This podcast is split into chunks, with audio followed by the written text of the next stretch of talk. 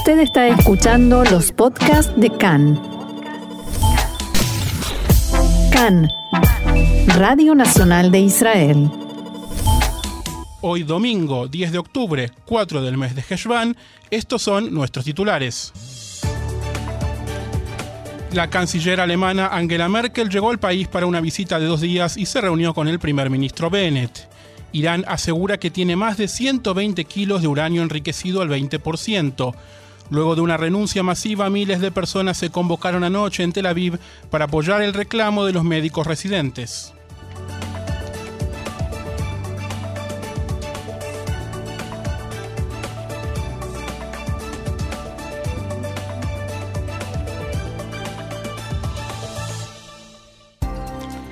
Vamos entonces al desarrollo de la información que empieza por supuesto con la visita de la canciller Angela Merkel, quien llegó anoche a Israel para una despedida de dos días poco antes de dejar el cargo de líder del Bundestag alemán tras 16 años. Merkel reafirmó esta mañana el compromiso de Alemania con la seguridad de Israel durante una reunión con el primer ministro Naftali Bennett en la capital. Comparado con su gobierno, un gobierno de coalición alemán parece un asunto muy simple, le dijo Merkel a Bennett, por supuesto bromeando, y agregó que esperaba reunirse con los miembros del muy diverso gabinete. Quiero aprovechar esta oportunidad para destacar que el tema de la seguridad de Israel siempre será de importancia central para cada gobierno alemán, dijo Merkel, que aseguró que mientras estuvo en el cargo trató de fortalecer la relación entre Israel y Alemania a través de todos los miembros de sus gobiernos. No solo influyen las cuestiones que afectan nuestro pasado, sino también nuestra mirada hacia un futuro común.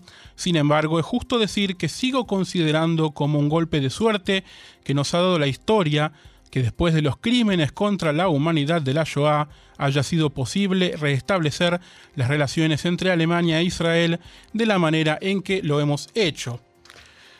Por su parte, Bennett dio la bienvenida a Merkel como a una querida amiga de Israel y le agradeció en nombre de los ciudadanos por su apoyo. Apreciamos su continua amistad y su compromiso con Israel. La relación entre ambos países ya era sólida, pero durante su mandato se hizo más fuerte que nunca. Esperamos fortalecerla aún más en los negocios, la ciencia, la educación, la salud y por supuesto la seguridad. En Alemania cabe mencionar que todavía se están llevando a cabo las negociaciones parlamentarias para designar a quién será el reemplazante de Angela Merkel, que ha decidido retirarse del cargo. Por el momento, las conversaciones entre los partidos indican un inminente cambio de rumbo en la política local, con el líder socialdemócrata y opositor a Merkel, Olaf Scholz, como el potencial futuro canciller aliado a partidos de centro e izquierda. Tras los elogios y palabras de rigor, Bennett cursó a Merkel una invitación a una sesión especial del gabinete de gobierno de la que participó la ilustre invitada en el Hotel King David de esta capital, luego de la reunión privada entre ambos. Los mandatarios hablaron principalmente de Irán y de la amenaza nuclear. Bennett dijo que el programa iraní ha alcanzado su punto más avanzado y prometió que Israel nunca permitiría que Teherán obtenga un arma nuclear. Dijo Bennett, un arma nuclear en manos de un régimen tan radical y violento cambiará la faz de la región y del mundo, expresó el primer ministro. Para nosotros no es un problema estratégico, es un problema existencial. Bennett aseguró que durante los últimos tres años Irán ha dado un gran paso adelante en su capacidad para enriquecer uranio. El mundo espera, los iraníes se demoran y las centrifugadoras mientras tanto giran.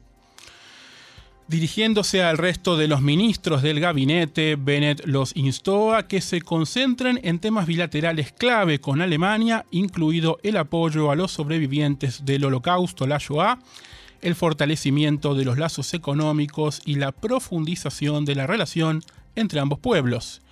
Quiero aprovechar esta oportunidad para expresarles el profundo agradecimiento de Israel por estar a nuestro lado a lo largo de los años en palabras y lo que es más importante en acciones, dijo Bennett a Merkel para concluir el evento.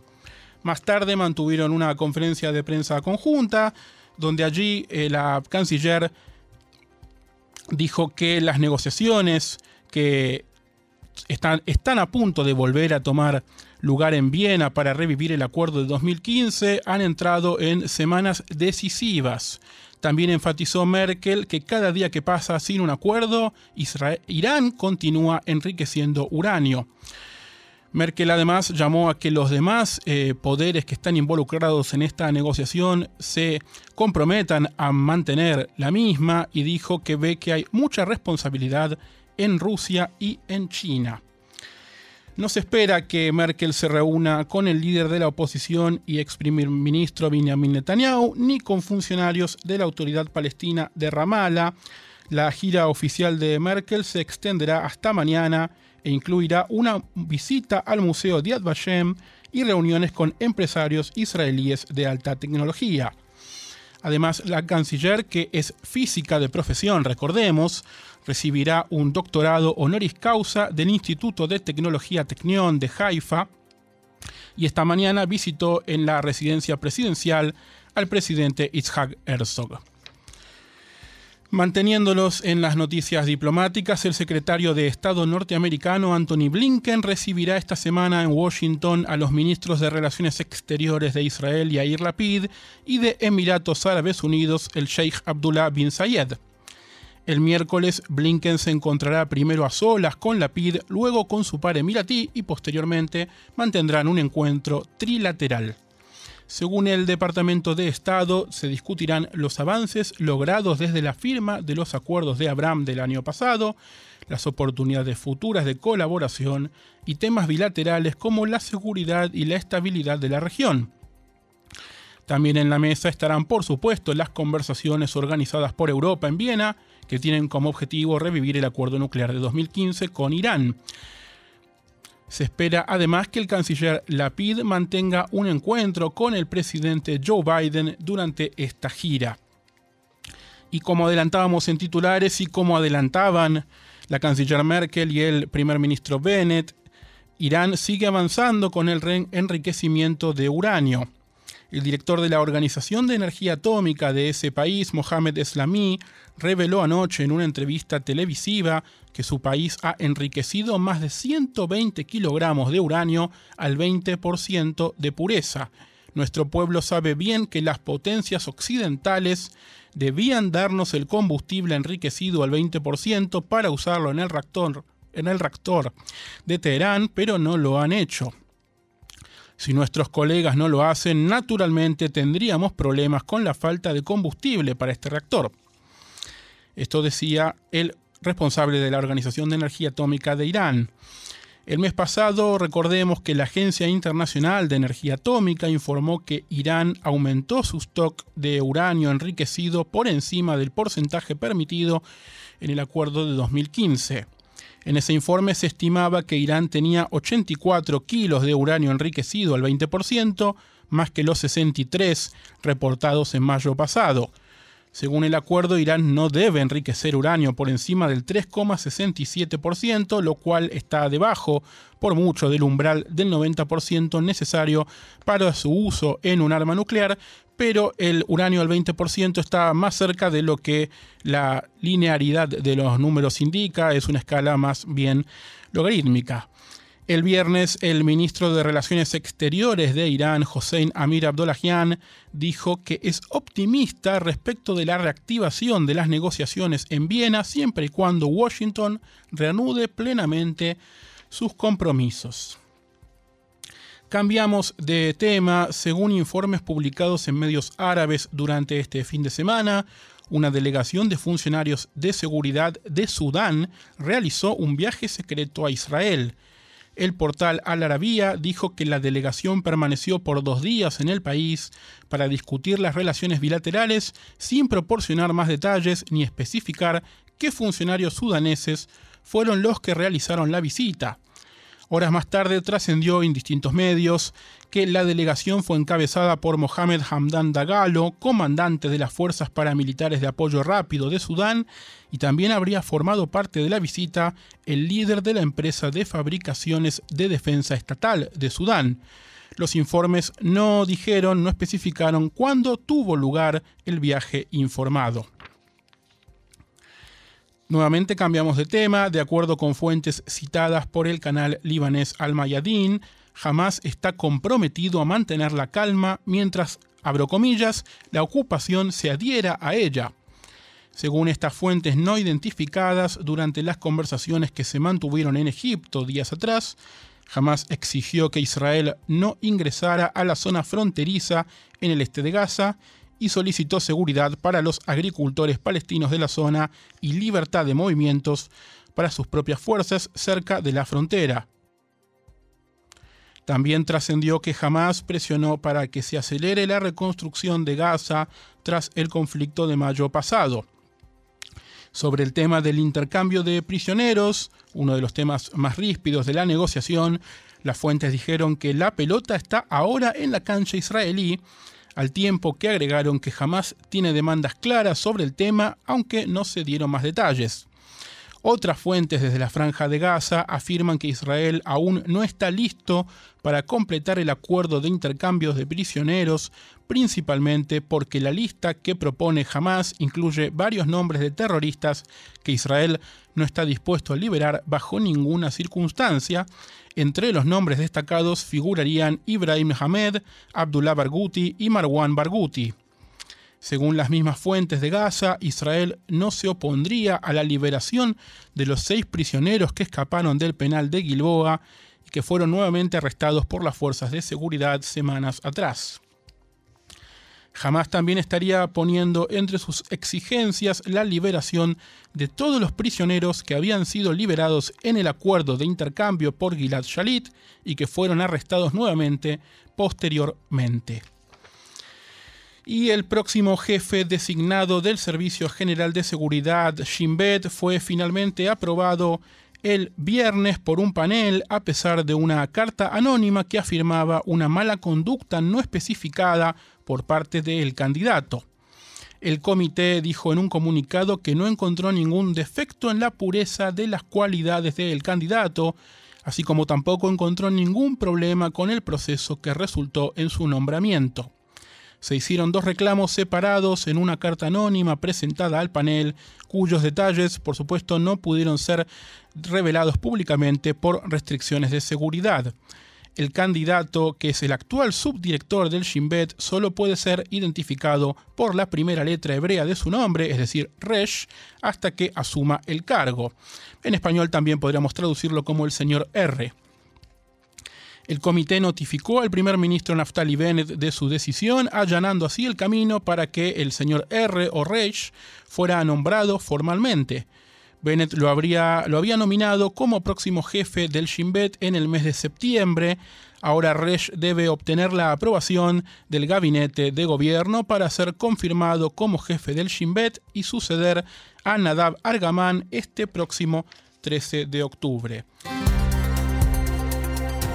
El reclamo de los médicos pasantes continúa y por el momento parece no haber una solución en vista al conflicto en la noche de ayer y luego de que el último jueves fueran presentadas ante el Ministerio de Salud más de 2.500 cartas de renuncia, casi mil personas se manifestaron en Tel Aviv para reclamar contra el esquema que pretende acortar los turnos de trabajo de los residentes de 26 horas a 18. En medio de la concentración, desde la organización reconocieron que habían sido convocados a una reunión con profesionales del Ministerio de Salud, pero señalaron que habían rechazado la propuesta. Según Ray Vitón, portavoz y cara visible de la entidad que agrupa a los, a los médicos residentes, hasta ahora todos nuestros intentos de reunirnos con el ministro no han tenido éxito. Además recordó la masiva renuncia del jueves pasado e indicó que la misma fue presentada al ministro y es con él con el único que nos reuniremos. Recordemos que según el plan presentado en conjunto por los ministros Orovitz de Salud y Barbivay de Economía, se pretende acortar los turnos de trabajo de 26 a 18 horas, pero los trabajadores denuncian que eso se aplicará efectivamente a quienes trabajan en áreas de la periferia y que además no será de aplicación total inmediata. Por tanto, según indican en el corto plazo, la medida beneficiaría únicamente a un 10% de los pasantes. El viernes, luego de que las renuncias ya se habían presentado, Bitón rechazó públicamente la afirmación del ministro Orovitz, según la cual no hay suficientes médicos residentes en todo Israel como para poder acortar aún más los horarios y para poder darle cumplimiento total e inmediato al nuevo esquema. Bitón sostuvo que la de Horowitz es una afirmación populista y además recalcó que siempre se ha apoyado un programa gradual para cortar los turnos de los pasantes, pero asimismo también reveló que en conversaciones previas a que se desate el conflicto, el ministerio se comprometió a un acortamiento de turnos que beneficia al 30% de los pasantes y no a un 10% como efectivamente ocurrió.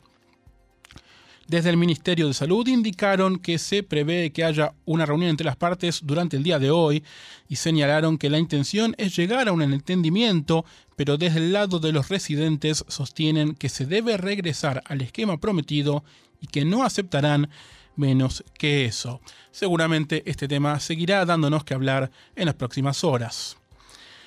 Hablamos ahora de coronavirus. El Ministerio de Salud informó que durante la jornada de ayer sábado se registraron en Israel 1.023 nuevos casos de infectados. Esta cifra representa el 1,99% de resultados positivos sobre un total de 53.200 pruebas realizadas.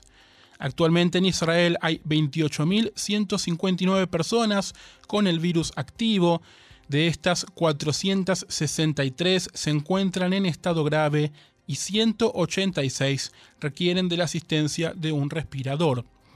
Desde el inicio de la pandemia en Israel han fallecido 7.904 personas a causa de coronavirus.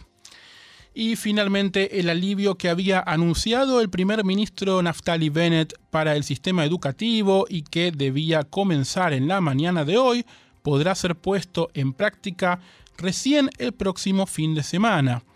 Según se informó el último viernes desde el Ministerio de Educación, no hay suficiente cantidad de kits de test para realizar pruebas de antígenos indispensables para llevar a cabo este plan del gobierno y eso constituye un factor fundamental en el retraso de la medida.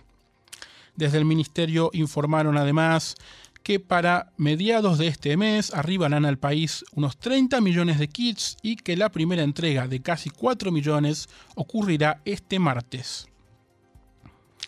Tal como hemos informado en nuestro programa durante la semana pasada, el esquema de Kitay de Aula Verde o de salón de clases verde comprende reformular la obligación de aislamiento solamente a los niños que se infecten de coronavirus, mientras que para quienes comparten el aula con el infectado se plantea un nuevo protocolo de pruebas.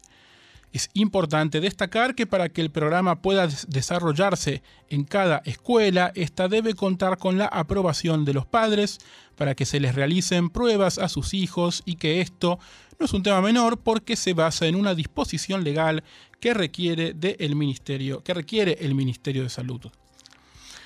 Repasamos brevemente de qué se trata el programa de Aula Verde en una clase donde se descubre que un alumno está contagiado de coronavirus, los estudiantes de este, este salón de clases serán evaluados con un test PCR que se realizará en un puesto de Picuda Oref Defensa Civil o en los puestos de las mutuales de salud.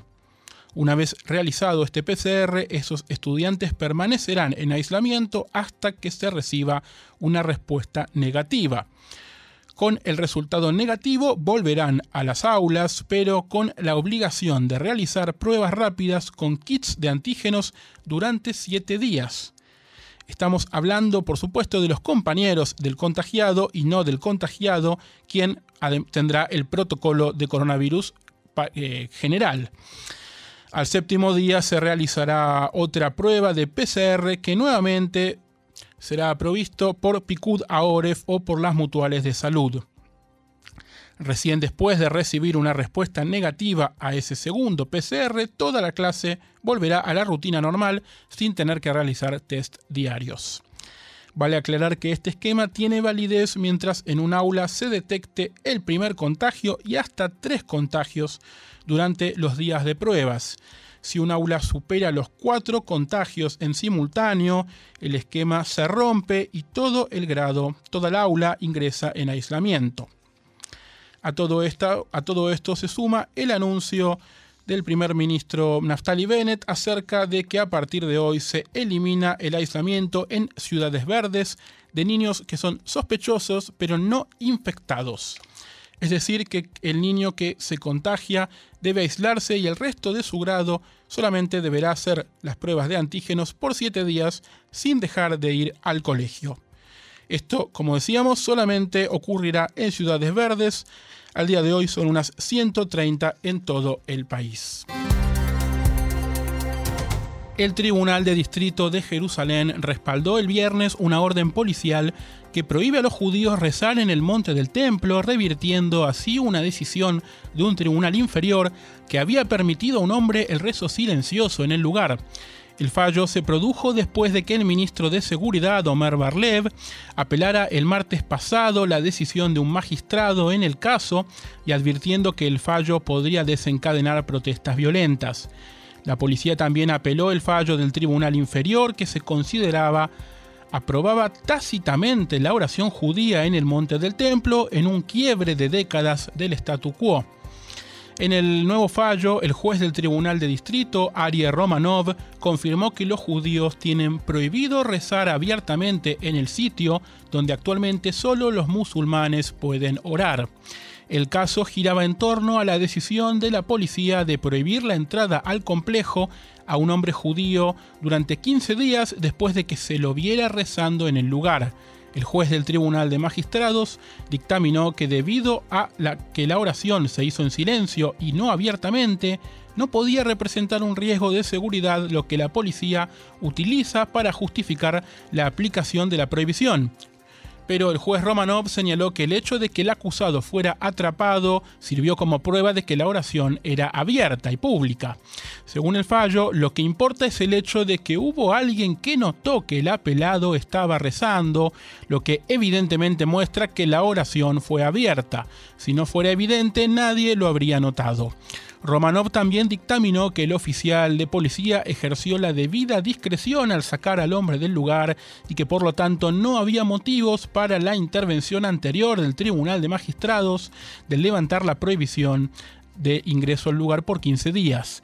Con respecto a lo que constituye rezar abiertamente, el juez se negó a opinar o ejercer un comentario legal sobre el asunto, se mantuvo solamente en este caso.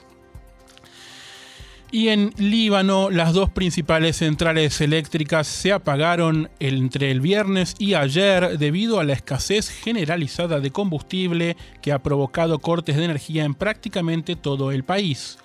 De acuerdo con la Agencia Nacional de Noticias, las autoridades están trabajando para restaurar parcialmente la electricidad en varias regiones, suministrando a las estaciones de producción combustible de las reservas disponibles para necesidades extremas.